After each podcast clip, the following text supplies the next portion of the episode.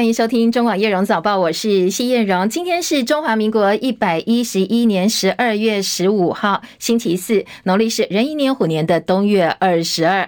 好，今天早上还是很冷哦，而且呢，我看一下平地最低温比昨天稍微再低一点点。昨天新北富贵角十一点九度，今天呢，新北富贵角只有十一点七度，而且金门持续发低温特报哦，橙色灯号，还有豪雨特报。这么多特报，到底详细的天气状况如何呢？我们立刻连线请教的是中央气象局的资深预报员林定仪先生。叶荣早，各位听众朋友，大家早安。今天清晨的那个还是比较寒冷哦，那那个冷度大部分的地区是比昨天要稍微高一点点，但是非常的有限。像台北的话，清晨最低温是十三点十四点三度，那昨天是十四点零度，呃，虽然高一点点，但是也非常的有限。那今天。呃，白天之后呢，就是大陆冷气团会稍微减弱一点点，呃，但是北部还有东北部高温仍然也只有十九到二十度，整天还是比较凉冷。其他地区大概都是二十三到二十六度，只有屏东仍然可以达到二十八度。啊，降雨方面，今天是以迎风面的北部、东半部大多都是阴短暂雨的天气，尤其是基隆北海岸、东北部以及。大台北的地区雨势仍然是持续而明显，而且有大雨甚至豪雨发生几率。像目前宜兰地区就已经有豪雨发生。那中南部的话，云量是偏多，中部地区以及南部山区也有零星飘雨的可能。那此外就是呃高山地区呢，就是今天在中部以北三千五百公尺的高山就有降雪的几率，停车用路要多注意安全。那另外就是。东北风今天上半天的时候仍然是比较强一点，呃，所以在桃园地区、还有恒春半岛沿海空旷地区，以及澎湖、金门、马祖、绿岛、蓝屿会有八到九级强阵风，沿海活动要特别注意安全。以上气象资料是由中央气象局提供。嗯，谢谢第一提醒，提供给大家参考。虽然今天的大陆冷气团稍微减弱一点点，不过相当有限，所以还是要做好保暖工作。当然，最冷的时候是周末，今年第一波寒流可能要报到了，要做好保暖的准备哦。因为礼拜六、礼拜天会比现在更凉、更冷。台湾时间今天凌晨三点钟，美国联准会在二零二二年最后一场决策利率决策会议上哦，宣布升息零点五个百分点两码，放缓激进升息的步调，而且暗示要到二零二四年才会降息。好，这个声明一出来，美国股市就翻黑了。世足赛的焦点部分呢，冠军战的戏码已经出来了。今天清晨，法国二比零击败摩洛哥，挺进决赛。所以呢，后天晚间十一点钟，会有寻求卫冕的这个法国队来对上阿。跟挺队季军战则是后天礼拜六晚上的十一点钟，克罗埃西亚对上摩洛哥。另外，台北市第三选区立委补选明年一月八号就要投票了。国民党参选人王鸿威的办公室在今天凌晨发布新闻稿说，王鸿威确诊新冠肺炎，所以被迫必须要暂停拜票行程。他深感不安，不过希望选民能够原谅他哦。这段时间只要身体许可的话，他会用直播的方式跟选民见面。也已经赶快去急诊室拿药了。希望在最短的时间之内，身体能够复原，恢复他的备票行程。通膨触顶了吗？在台湾时间今天凌晨三点钟，美国联总会的决策已经出来了，宣布零点五个百分点的升息幅度，就是两码。那符合市场的预期。联邦准备理事会提高了联邦资金利率目标区间，是百分之四点二五到百分之四点五，基准利率升到十五年来新高。呃，十五年来新高是从二零。零七年十二月金融海啸开始算起哦，联总会从三月以来已经七次升息，今年累计升息十七码，四点二五个百分点，而且还暗示明年会继续维持紧缩政策，要一直等到二零二四年才会开始降息。接海伦的报道。美国联准会从今年三月以来第七度升息，这次升息两码，终止连续四度大幅升息，但也暗示终点利率将高于原先预期。累计今年一共升息十七码，四点二五个百分点。先前在六月、七月、九月和十一月连续四次升息三码。联准会将联邦资金利率区间调升到百分之四点二五到百分之四点五，是二零零七年以来最高水准。而这次升息两码的决定获得了所有投票委员一致同意。。多数决策官员预估，明年终点利率中位数将达到百分之五点一，落在百分之五到百分之五点二五区间，高于九月时的预测水准。而且，二零二三年全年都将维持高利率，直到二零二四年才会开始降息。英国金融时报指出，联准会此次放缓紧缩步调的做法，预期将会在国际间起带头作用。经济学家指出，美国、欧洲和英国的通膨都已经触顶。联准会决策会后记者会上，主席鲍尔表示，情势已经有了进展，但还有很多工作要做。他对十月和十一月整体物价增幅放缓感到欣慰，但也警告得需要更多证据，才能有信心地说通膨已经在持续往下的道路上。记者戚海伦报道。好，再晚一点，在大西洋对岸，欧洲跟英国央行也会宣布最新的利率决策。金融时报说，美国联总会放缓紧缩步调的做法可能会在国际间起带头作用，所以预料稍后欧洲央行跟英国央行也都会宣布升息两码。美国股市今天本来是开高走高的，不过联准会宣布升息两码，而且预测呢，明年终点利率会破百分之五之后，市场因预消化鹰派政策，美股跳水急杀，道琼一度大跌超过四百点，尾盘跌幅稍微收窄，不过四大指数都是收黑的，收盘道琼跌一百四十二点，三万三千九百六十六点，纳斯达克指数跌八十五点，一万一千一百七十点，标普五百指数跌二十四点，三千九百九十五。点，费城半导体跌四十四点，跌幅百分之一点五七，两千七百七十七点。台积电 ADR 收低百分之零点六一，八十点零二美元。联电 ADR 跌了百分之零点九六，七点二二美金。嗯，欧洲股市深夜收盘的时候，美国联准会的利率决策还没有出来哦，所以市场保持谨慎态度。主要股市收低，伦敦股市小跌六点，七千四百九十五点；法兰克福指数跌三十七点，一万四千四百六十点；巴黎 CAC 指数呢跌了十四点，六千七百三十点。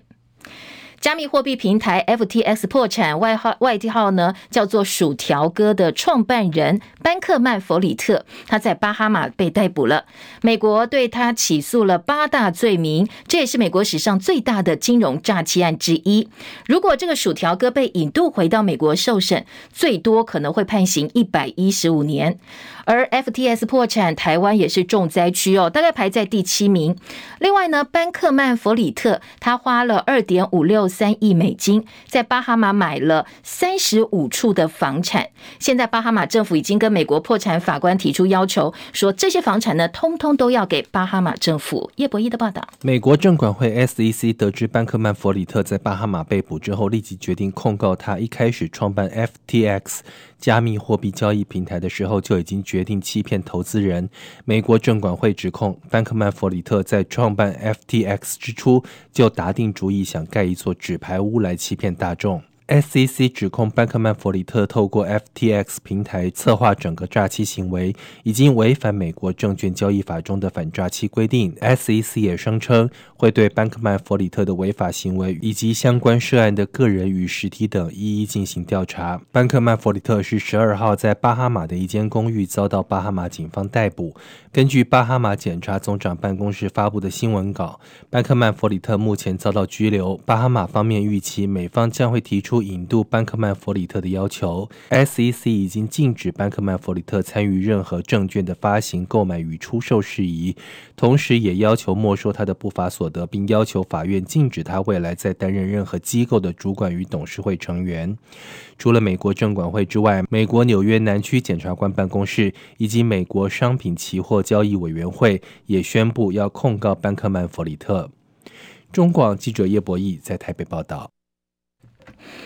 好，另外在财经焦点部分呢，英国金融时报报道，美国多位重量级国会议员以大陆储存型快闪记忆体龙头长江储存呢供货给华为，违反了美国出口管制为由，敦促白宫把长江存储列为黑名单。此举将不利长江存储有相关业务往来的台厂、台资企业，包括联群、汇融等等哦，今天都被媒体点名了，可能会面临没有办法出货的窘境。不过被被点名的台厂现在都没有加以评论。长江存储呢是全球 NAND 领域最受到关注的新兴。先前市场拆解苹果 iPhone 十四系列新机之后，发现新机里头有长江存储的产品。它已经发展一百二十八层以上的高容量产品，朝二零二五年总月产能三十万片前进。现在取得全球 NAND 市场将近百分之十五的市占率。美国在二零零零年、两千年的时候成立了 CECC 国会暨行政部门中国问题委员会，致力监督中国大陆的人权状况，每年都要跟总统还有国会提交年度报告。今天 CECC 召开了听证会。大陆因为不满美国祭出晶片禁令，向 WTO 投诉，指控美国的限制行为威胁到全球工业供应链的稳定。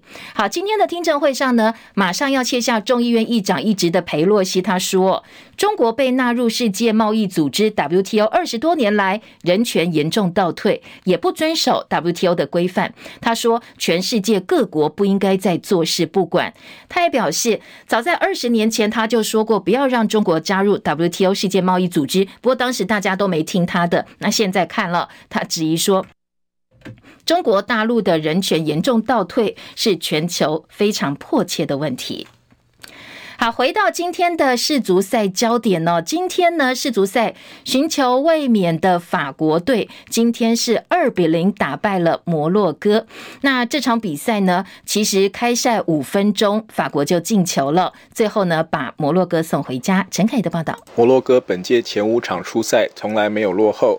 唯一丢的一球还是自己人的乌龙球，但对法国开赛五分钟，摩洛哥的防线就被格瑞兹曼传给姆巴佩突破，但被门将波诺挡出，球刚好掉在禁区左侧边缘的赫南德兹面前，他把在腰部高度的球横起左脚破门，这也是从1958年巴西的娃娃开赛两分钟进球以后，世界杯64年来最快四强赛进球纪录。摩洛哥开赛摆出五三二阵型，希望加强后防，没想到中后卫阿古尔德热身是拉伤大腿，队长塞斯带伤上阵，也只踢二十分钟就换下场。五次射门，两次射正都没踢进。第四十三分钟开角球，艾尔亚米倒挂金钩，但被法国门将劳瑞斯拍掉，错过最好的追平机会。法国进球以后，上半场继续九次射门，没有一次射正。下半场摩洛哥换了四名球员加强进攻，但就在用完名额后的第七十九分钟，被姆巴佩再度在禁区左边起脚到右侧跟进的姆阿尼补进。姆阿尼是世界杯史上第三快上场就进球的替补，二比零结束摩洛哥的奇迹之旅。中广记者陈凯报道。好，现在冠军战出炉了，法国、阿根廷史上第一次在世界杯冠军战碰头。另外呢，摩洛哥则是要在季军战遭遇克罗埃西亚，力拼非洲球队在世界杯史上最好的名次。切海伦的报道。高卢雄鸡法国队今天在世界杯四强赛遭遇非洲传奇队伍摩洛哥，开赛就展现强大的进攻欲望。第五分钟，耶南德兹先持得点，下半场主帅德尚调度得当，让穆亚尼上场才一分钟就为法国队再添进球。最终，法国以二比零取得了冠军战门票，将会对上梅西领军的阿根廷，寻求成为六十年来第一支二连霸队伍。法国和阿根廷史上首度在世界杯冠军战碰头，上届在十六强赛，法国以四比三淘汰阿根廷。这次阿根廷是否能够复仇，让梅西首度高捧世界杯冠军备受关注。如果最终由法国卫冕，洛里斯将会成为史上两度举起大力神经杯的队长，德尚也将成为一九三四和一九三八意大利队之后史上第二位连赢两届世界杯的总教练。至于四强不敌法国的摩洛哥，已经缔造了纪录。成为第一支在世界杯闯进四强的非洲球队，同时也是第一支晋级世界杯四强的阿拉伯队伍。摩洛哥将会在季军战遭遇克罗埃西亚，力拼非洲球队在世界杯史上的最佳名次。记者戚海伦报道。好，讲到非洲，现在美国、中国大陆、俄罗斯在非洲大陆竞逐影响力。美国总统拜登举办了为期三天美非峰会，广邀领导人到华府重振美国对非洲承诺。美国总统拜登今天宣布，美国全面投入 all in 非洲的未来。他说呢，对非洲国家跟私人企业投资数十亿美金，要来帮忙发展工位基础建设、企业跟科技。虽然呃，整篇的声明当中。没有提到中国两个字，不过呢，拉拢盟友的意味不言可喻。拜登在致辞的时候说：“非洲赢，美国就赢，那么世界也就赢了。”希望凸显共同成功的愿景。拜登今天另外签署把同性婚姻纳入联邦法律保障的尊重婚姻法律。美国老牌歌手辛蒂·路波跟英国歌手山姆·史密斯在现场进行表演。那辛蒂·路波在白宫草坪上唱的歌是他的成名曲哦，真实的色彩相当有名的一首歌《True Colors》。他表示呢，这一次爱胜利了。这项法案带给他的家庭跟全美家庭都非常的安心。而其实辛蒂·路波呢，他创立了一个非营利组织——真实的。色彩基金会，他努力的议题就是包括同性恋、双性恋、跨性别、酷儿，还有其他性向族群以及年轻游民的问题。南韩政府第一次发布所谓的孤独死统计数据，去年一整年当中超过三千人孤独死，跟过去五年相比大幅提高了百分之四十。好，孤独死大部分发生在中年多过老年人哦。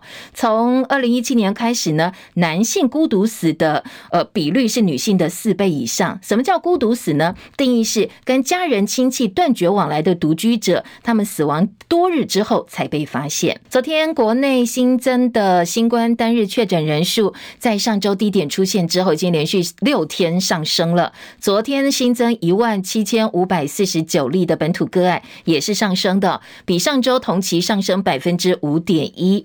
卫福部长薛瑞元表示，疫情稍微升温，但是增幅没有超过一成。从经验来看，上升幅度不会过高。他特别强调，国内的医疗量能充足。那什么叫做疫情反弹？这一次算不算疫情反弹？他说：“呃，因为呢，选前活动人潮太多，所以呢，有所谓的周末效应。台湾疫情曲线比较常出现在假日之后一两天，确诊人真的会比较多。所以他说，其实还蛮正常的。那新冠疫情即将满三年，全台进入了所谓的后新冠时期，大家的防疫观念或做法也慢慢慢慢松了下来。最近在儿童门诊，A 流感、呼吸道融合疾病、副流感病毒，还有鼻病毒等等患者，比前两。”两年同期已经大幅增加，大概两倍到三倍。所以儿科医生特别提醒，现在全国的小朋友可能会面对所谓的免疫负债阵痛期。什么叫免疫负债阵痛期呢？就是说小朋友这在三年期，呃，这三年的疫情期间，可能因为各种的防疫措施做得不错，所以呢，并没有接触到本来这个年纪会面对的各种传染病的病原体。他们要去更新病毒嘛，让自己的身体有对抗的能力。不过这三年几乎停下来了。所以呢，种种防疫措施导致免疫系统缺乏训练，就好像欠债一样哦。你的免疫力在短时间之内，接下来要密集的受训来还债，所以一旦接触到病毒，就很容易被传染、被感染，发病的症状也会更明显，甚至会导致重症。所以提醒家长，这段时间呢，如果小朋友有一些症状出来的话，千万不要掉以轻心哦，要呃这个确定到底有哪些症状，详细的跟医生沟通之后，寻求医师的帮助。中国大陆新冠防疫政策转向之后，到医院就诊人数快速增加，医疗的资源紧张问题现在越来越严重。那大陆的医疗资源面临所谓的挤兑风险。根据中国慈善家杂志报道，现在北京的患者激增，多家医院医护人员反映说，已经有大量的医护人员感染，但是因为第一线的需求，所以有一些症状不是特别严重的人不得不带阳上岗。英国的 BBC 说，呃，现在医院。承受相当大的压力，医护人员很有可能把他们的病毒传染给他们必须要呃这个服务的病人，而部分医院的发烧门诊外也是大排长龙的。院方贴出了药品储备告急，甚至用完的公告，说呢，药房里头没有蓝层口服液、白加黑药品、莲花清瘟或者是宣肺败毒颗粒等等，可能都不太够了。而很多的患者甚至说，他们通常哦想要买药，或者是想要去发烧门诊看诊，通常都要排好几个小时才能够看上病。美国之音则说，最新一期《自然科学》重量级期刊不约而同提出警告，说中国大陆可能会迎来大规模染疫还有死亡的浪潮。专家说，如果大陆持续放松防疫措施，估计可能在农历年会达到染疫的高峰。所以呢，建议提倡就地过年，大家今年就先不要返乡了，而且透过一些非药物介入的措施来调控，延后降低疫情高峰的速度哦，让医疗量能能够稍微获得舒缓。金门小三通在中国大陆疫情扩大之后中断，那什么时候重启呢？现在不知道。昨天行政院长苏贞昌被问到，农历年马上就要到了，有没有可能开放小三通呢？他说，大陆疫情盖牌，突然盖牌，人民在排队发烧检测治疗，还有到处在抢药的情况之下，那我们觉得事情不太妙哦，所以必须要加以警惕。国民党立委陈玉珍建议把金门当作小三通防疫的中间隔离点，不过苏奎说，防疫是全国同步的事，不是一两个人说了算。而根据官方数据，大陆的疫情其实是连续两周下降，最高峰也只有三万多例的确诊。我们的指挥官王必胜昨天公开表示，这个数据的真实性存疑。他说，这颠覆全世界对这个疾病的认知，所以要来评估短期的交流计划太困难了。苏贞昌前天说担心陆客到台湾来抢药，到中国大陆商讨小三通，还有金九销路。昨天回到台湾的国民党立委陈玉珍说，现阶段根本没开放陆客到台湾来旅游。他呼吁，身为中华民国最高的行政首长，应该要有更高的格局。在大陆需要退烧药品的时候，我们可以要适时的递出两岸和平的橄榄枝。不过苏贞昌说，呃，一切的考量还是以保护国人的健康优先。中国大陆以注册资讯不完整为由，暂停台湾的水产品、加工类食品，还有饮品等多项产品进口，相关的话题持续延烧。昨天在立法院，立委李桂敏就质询农委会主委陈吉仲，说一样的状况啊，为什么日本解决了，台湾不能呢？那陈吉仲是高分贝的做了回应。你的日本都解决了，台湾不能够解决。你要问中国为什么对台湾这么不公平？你为什么不问中国？要我去问中国？我们问中国。什么时候？什么时候去问对岸？我们问中国了。问中国了，中国支持不理。委员暂停一下，委员在问，你在这样的，你你是想要怎么？我跟主席报告，因为他有问了这些议题，而且资讯跟原来事实不正确，我有必要第一时间讲清楚。都是一样的程序。不是，那日本完全不受影响。那我们结果时间暂停一下。好，这是在立法院呢两边的一个呃攻防跟对话。那卫福部长薛瑞元昨天接受媒体访问的时候，则说是大陆的注册制度对台湾采取双标。高品业者他是自行注册的，他不在于那个推荐推荐注册的的这一个项目里面。对外国，因为他们可以在线上去填写。那在配方的这一个栏位，它的线上上面有注明，就是说这个非必填栏位，但是我们国内通通要他要求资本。纸本方面的话，他没有注明说这个可以不用填，所以就变成通通是必填栏位。好，这是薛瑞元的说法。另外有媒体公开了企业输到中国大陆注册申请书的详细内容，去探究原因。细项内容不但包括厂商人力规模，还有仓库容量，还有产品加工工艺以及产品原料配料的占比，通通都要仔细填写。食药署说，产品生产跟加工工艺指的就是制成，而原料占比呢，就是配。地方对部分业者可能没有影响，但是对某些业者来讲就是商业机密，所以呢，他们就选择放弃补件，不再注册了。高饼工会全联会理事长周子良接受媒体访问时表示，一般来讲哦，外销会提供规格书给买方公司，提供成分比例等资讯，来确保食品安全没有问题，这是正常的贸易会有的行为。不过，如果规格书连厂房大小等等，通通都要求的话，那就有点超过了。台湾业者不愿意提供详细的制成跟配方，拒绝填写申请文件。但是又有网友说，其实我们的食药署也对国外食品业者采取相同的规范。质疑说，哎，那绿能你不能，我们可以要求别人提配方，别人不能要求我们提配方吗？食药署也做了回应，说台湾不会索取食品的成分比例，只有在填报文件跟食品明显不符合的情况之下呢，才会要求进口商详细说明成分。大部分都是照常评估的，进行报验的时候。也不必这么详细的成分比例，没有要求百分比，说我们的做法跟别人是不一样的。美元走弱带动台币强升，台北外汇市场台币兑美元昨天收三十点五八二兑换一美元，升值了一点四二角。而台股昨天大涨两百一十六点，收到昨天最高点一万四千七百三十九点。中广早报新闻。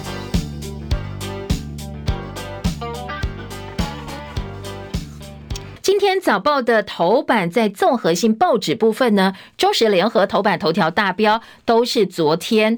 民进党的赖清德，他呢已经正式要委托郑丽君去帮他领表登记参选民进党党主席了。那两个报纸，联合报的大标题说，呃，这个选党魁要备战二零二四总统大选。中国时报直接点名了，就赖清德、郑丽君可能是二零二四绿营的总统、正副总统的候选人呢。当然，内页新闻还有讨论其他可能的组合性，包括驻美代表萧美琴也被报派点名了，而自由时报。到今天的头版头条。嗯，持续来关心的是苗栗县长当选人钟东锦说呢，他的呃地方竞选总部的主委涉嫌贿社会哦贿赂案，这个贪污案被起诉。那今天自由时报是把钟东锦再度放在头版头条的大标位置，中间版面则是我们输到中国大陆的食品注册表曝光。呃，刚才前半段新闻也提到了，要求提供很多的资料，包括了一些加工工艺啦，就是制成的部部分。或者是配料的部分，配配配方比的部分呢？今天中国时报把呃自由时报把这个部分放在头版的中间版面。联合报下半版，还有中国时报的下半版，自由时报头版上半版的图文都是世界杯足球赛四强赛。昨天凌晨的这场比赛，梅西带领阿根廷晋级决赛的相关报道。当然，在体育版面有很多对于接下来可能呃在个人奖项部分的一些预测。中国时报还有一则新闻告诉大家，离岸风电的一个选商，昨天有七座风场呢，是以零元来竞标。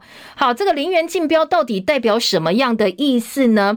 呃，是不是代表破盘价、破盘价求售？今天在财经报纸分别都做到内页新闻哦，内页新闻几乎都是四版的半个版面或三分之二版面来告诉大家怎么来看这些呃所谓风电厂商为什么会用零。块钱来竞标，重点不是这个零块钱竞标，重点是接下来他们要卖电啊，要卖电，这个才是真正的获益来源呢。好，财经报纸有一些分析，讲到财经报纸两大报，经济工商的头版头条，经济日报大标题说，联准会决策利率出来前夕，外资抢进台北股汇市，所以昨天股汇市双涨。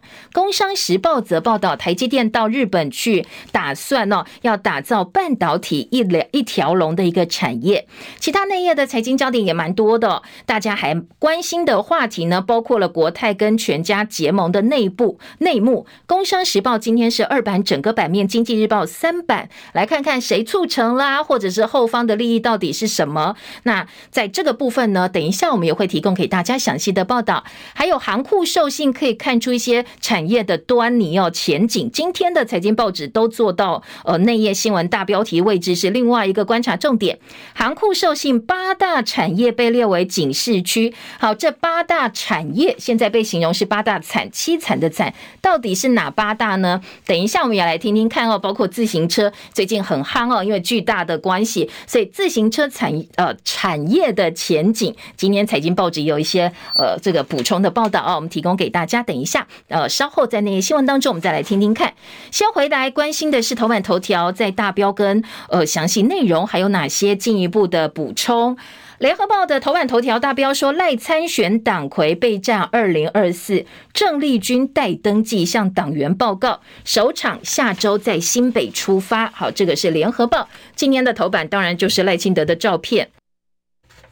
中国时报这一则新闻的标题说：“二零二四赖政配吗？问号呼声起，民进党主席补选，郑丽君带赖清德办理登记，待宣读四项参选声明。好，这四项参选声明，当然联合报呢今天也有点到他的四大诉求，而中国时报今天内页则说，郑丽君跟呃这个萧美琴现在点燃了最美副手之争，一个抓紧年轻世代，一个深得美国信赖。”都能够跟赖清德互补，各有专业，所以呢，这两个人呢，被认为可能是接下来二零二四会跟赖清德搭档的副手人选。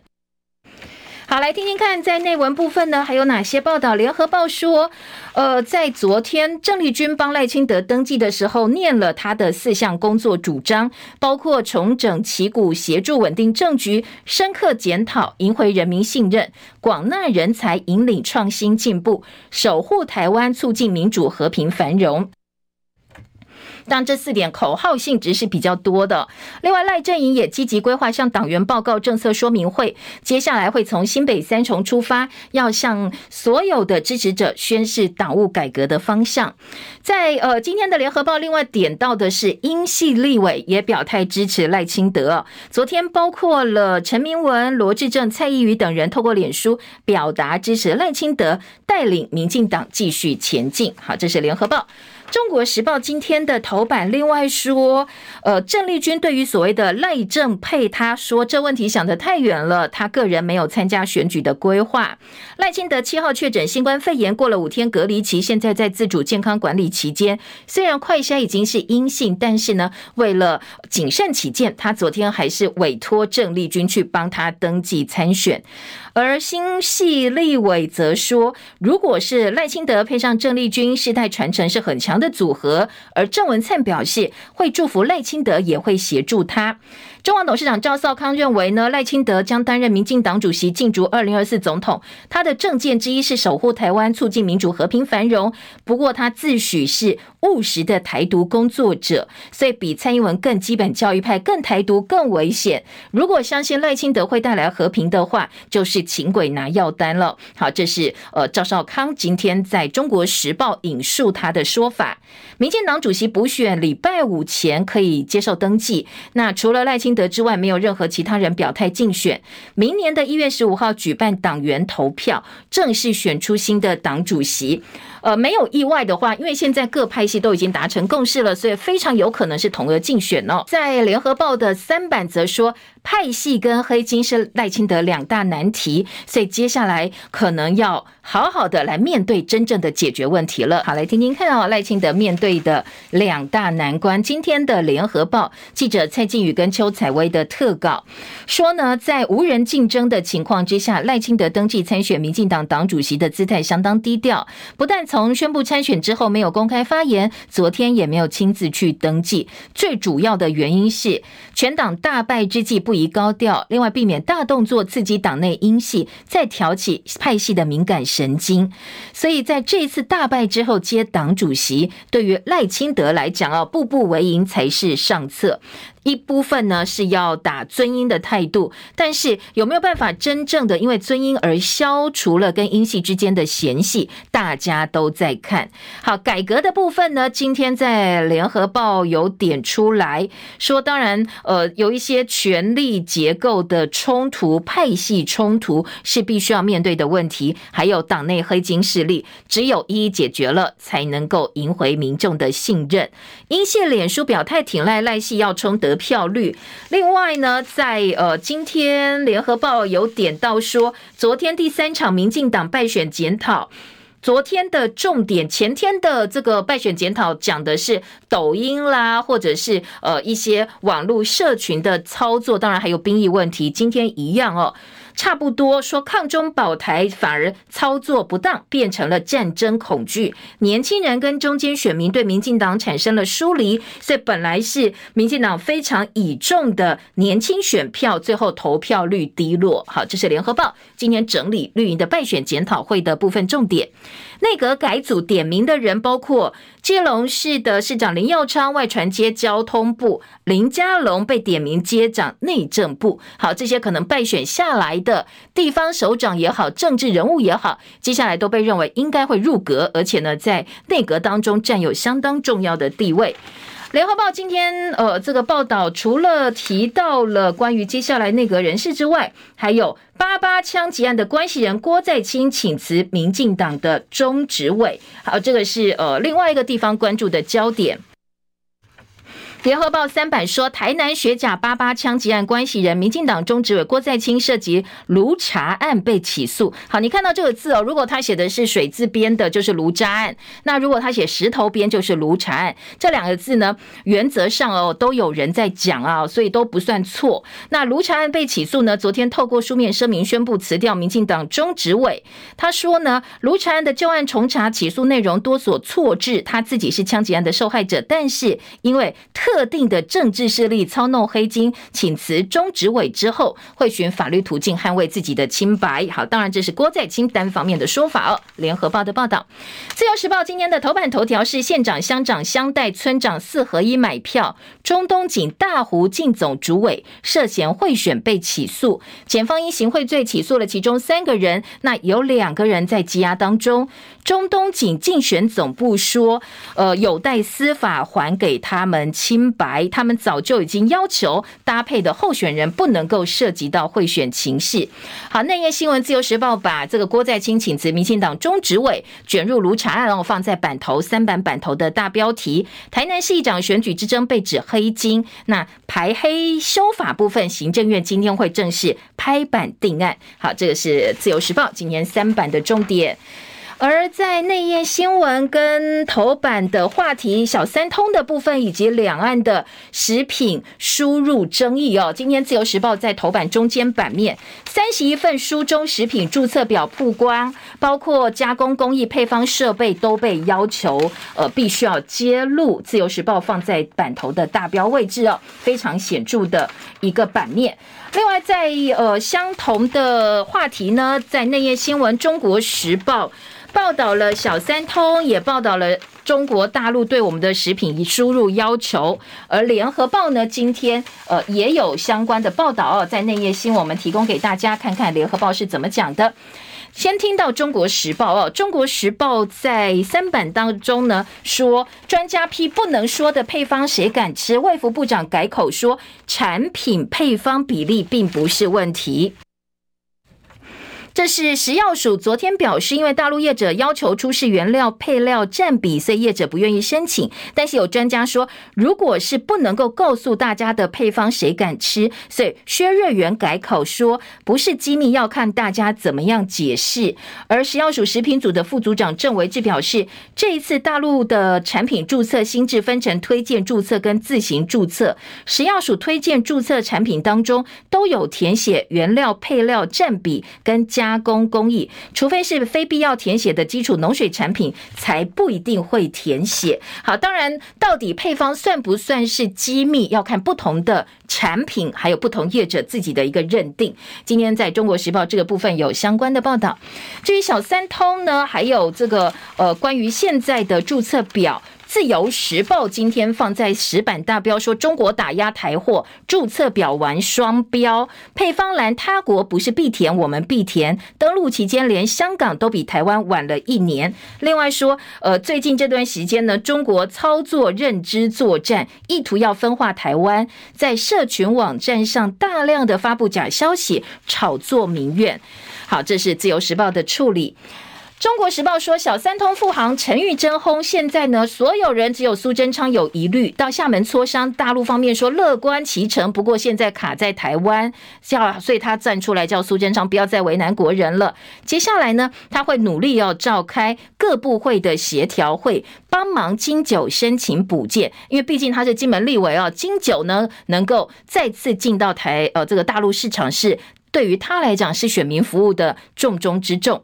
好，在今天的《中国时报》，另外还有食药署公布大陆的白萝卜农药残留，有立委说这个就是为了报复而报复，希望呢，呃，我们的相关单位能够秉持公正哦。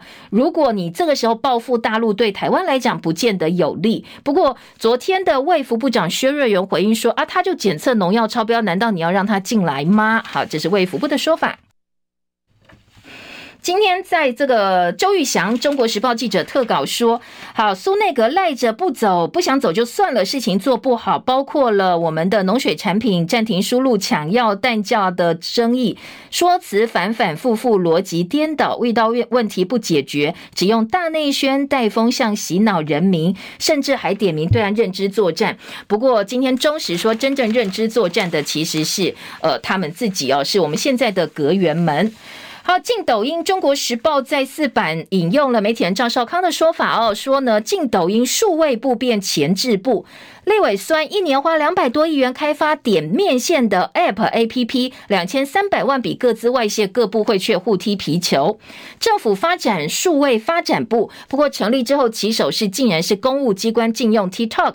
中网董事长赵少康说，数位部的预算一年两百多亿，你不想办法处理治安问题、通讯诈骗、不在籍投票等等，结果你想到的是进抖音，根本是数位中介法二点零的数位前置部。那记者邱新传特稿，邱新博特稿也说，资安正事不做，跟外送抢生意干什么呢？现在你花两百多亿发展跟 Uber Eats 或 f o o Panda 一样的平台，呃，跟外界的这个想象跟期待其实是有蛮大的落差的。而且昨天就连民进党自己的委员赖品妤都说，哎，我们这个两千三百多万笔的各资外泄，连我们的重要的国安单位机关的主管蔡总统甚至各资都外泄了。那这部分数位部。呃，他直接去问唐凤说：“难道你不想办法吗？”唐凤说：“当然，这部分要来的这个正式。不过呢，唐凤另外还说，他要提醒国人，我们一般在做密码的时候，呃，生日的密码是比较容易被偷的，所以不要这样设。”这是唐凤的一个回应哦。政治话题，我们快速扫描一下，再来听财经焦点好了。周日，呃，这个嘉义市长就要改选了。国民党主席朱立伦跟新北市长侯友谊昨天南下辅选，寻求连任的嘉义市长黄敏惠。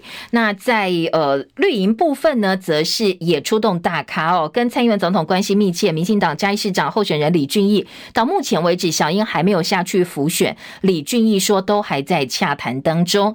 蓝营则出动大咖牌，绿营总统牌在谈。整个嘉义市长的选战呢，呃，当然是蓝绿目前。前哦，在几个重要的后续的选举当中，包括台北市立委补选啦、南投立委补选，以及现在嘉义市长马上要登场的改选，都是呃必须要优先面对的一个选战话题。好，这个昨天另外朱立伦跟侯友谊帮黄敏惠站台辅选，两个人时间错开，也引起了一些讨论。不过呃，朱立伦说是我们讲好的啦哦，一个上午去，一个下午去，来全力帮黄敏惠。好，国民党台北市政副议长的党内初选，昨天截止登记，现任议员陈景祥、议员戴锡清、议员当选人李彦秀要选议长，而议员叶林传、陈炳甫、秦慧珠登记参选副议长，今天要假投票。而在绿营部分呢，民进党台北市党部主委张茂南说，已经决定了八届议员李建昌、六届议员刘耀仁来搭档他们的正副议长人选。好，这个是议会部分的一个消息。昨天台北市长当选人蒋万安公布了，呃，之前的副市长李四川接任公务系统的小内阁人士之后，昨天又公布七个文教体系的小内阁成员，包括现任劳动局长高宝华留任，柯文哲二零一四年聘任的教育局长汤志明回归，还有两个法务以及资讯局长都是七年级生，而第二位副市长人选还是没有公开。桃园部分呢，现在准市长张善政的小内阁被外界质疑说，哎，会不会都是朱立伦安插他的人马，打算要帮自己选下一届总统，当成酬庸基地？昨天张善政出来说，没有，我的人是我主导，我下周会告诉大家详细名单。前内政部长徐国勇请辞之后，动向明朗。他的朋友接受媒体访问时说，他除了要回去当律师，加入律师公会之外，他也接了政论节目，要当主持人喽。而他接下来的。节目呢，就是青绿名嘴周玉蔻的节目时段。台北市长柯文哲二十五号马上就要卸任，他会先回到台大医院。不过，当然他很早就说他要选二零二四总统了。外传他会成立基金会备战。不过他先前讲说：“哎呦，这个你在任的时候成立基金会，人家都是看你是是市长，所以捐给你一百万啊，五十万。所以呢，隔几天陈情案来了，你拿人家一百万，难道你好意思不处理吗？所以呢，他说他他的基金会会等到他卸任的时候才成立哦。人只有在一无所有的时候才会看清自己，这是他说的名言哦。好，当然这部分正在努力积极当中。继续来听到的是，呃，在离岸风电的部分呢，《中国时报》今天报道说，离岸风电零元竞标，十个风场抢下门票，第三阶段区块开发，民众不必负担电费。好，真的是这样吗？是可以省荷包吗？经济部昨天公布离岸风电第三阶段区段开发第一期的选商结果。六家风电商十座风场拿到入场券，大家杀红了眼。有七座风场直接以流血价零元竞标，后面三座风场呢也只开出象征性零点一块钱，所以这是国内第一次风电售价零元的记录。中时也直接告诉你，敢出零块钱的原因是因为未来绿电销售走向企业购售及购售电去买电的合约，也就是。卖给需要绿电的企业，价格到时候双方可以再谈哦，不会完全的没有利润的。当然，这也是可以想见的。那今天在经济日报内页说，离岸风电选商六家人人有奖，第一集投票结果揭晓。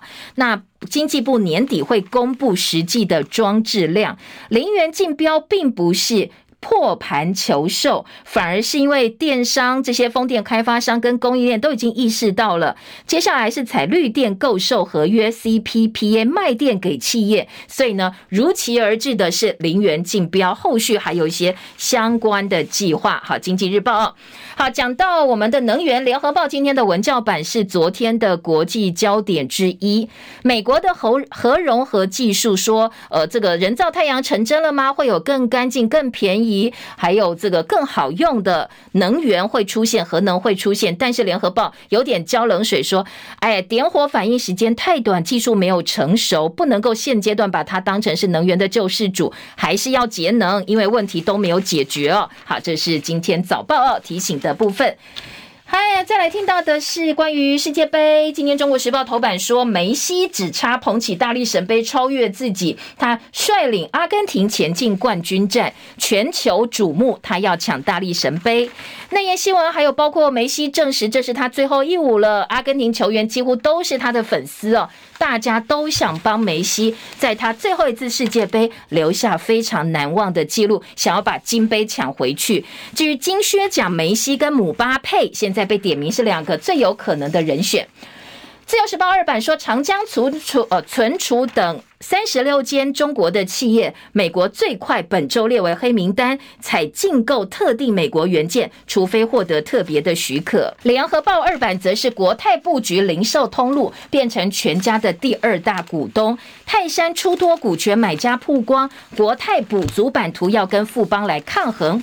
好，这个部分当然今天早报呃除了财经报纸之外，综合性报纸也有蛮多的一个报道哦，说呢泰山以八十亿元出售手中百分之十九点四全家股权，大家都很好奇背后的买家到底是谁。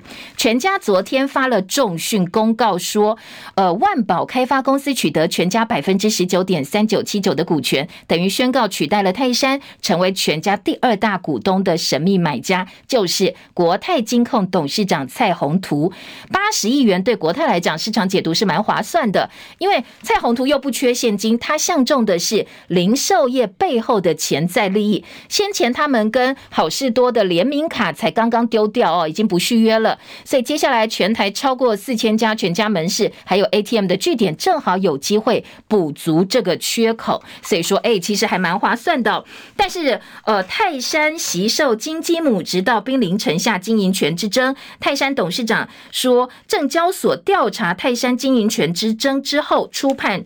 合法，但是程序上可能有一些瑕疵哦。联合报今天一样哦放在二版做了报道。经济日报头版头条：外资抢进股汇双涨，联准会利率决策前夕，乐观的情绪发酵。那在台北股市的观盘重点部分，经济日报今天在头版做了表格整理。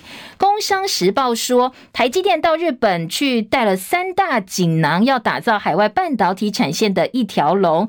那今天在呃工商时报重点放介绍的是。台积电目前在日本的一个布局状况，包括投资成熟特殊制程啦、先进封装技术，还有设计服务等等等。美国下重手封杀长江存储，《工商时报》三版整个版面，行业授信八大产业列为警示区，包括面板、DRAM 以及 LED IC 设计哦，还有货柜航运、自行车、营造业、不动产开发，通通都是授信行库部分被列为警示区的八大产业，惨的惨。内页新闻还要提醒，在高端的效益会议方面呢，专家提醒追踪样本太低，根本专家已经看不下去喽。好，这是内页新闻关于疫情焦点的讨论话题。时间到了，谢谢大家，明天见，拜拜。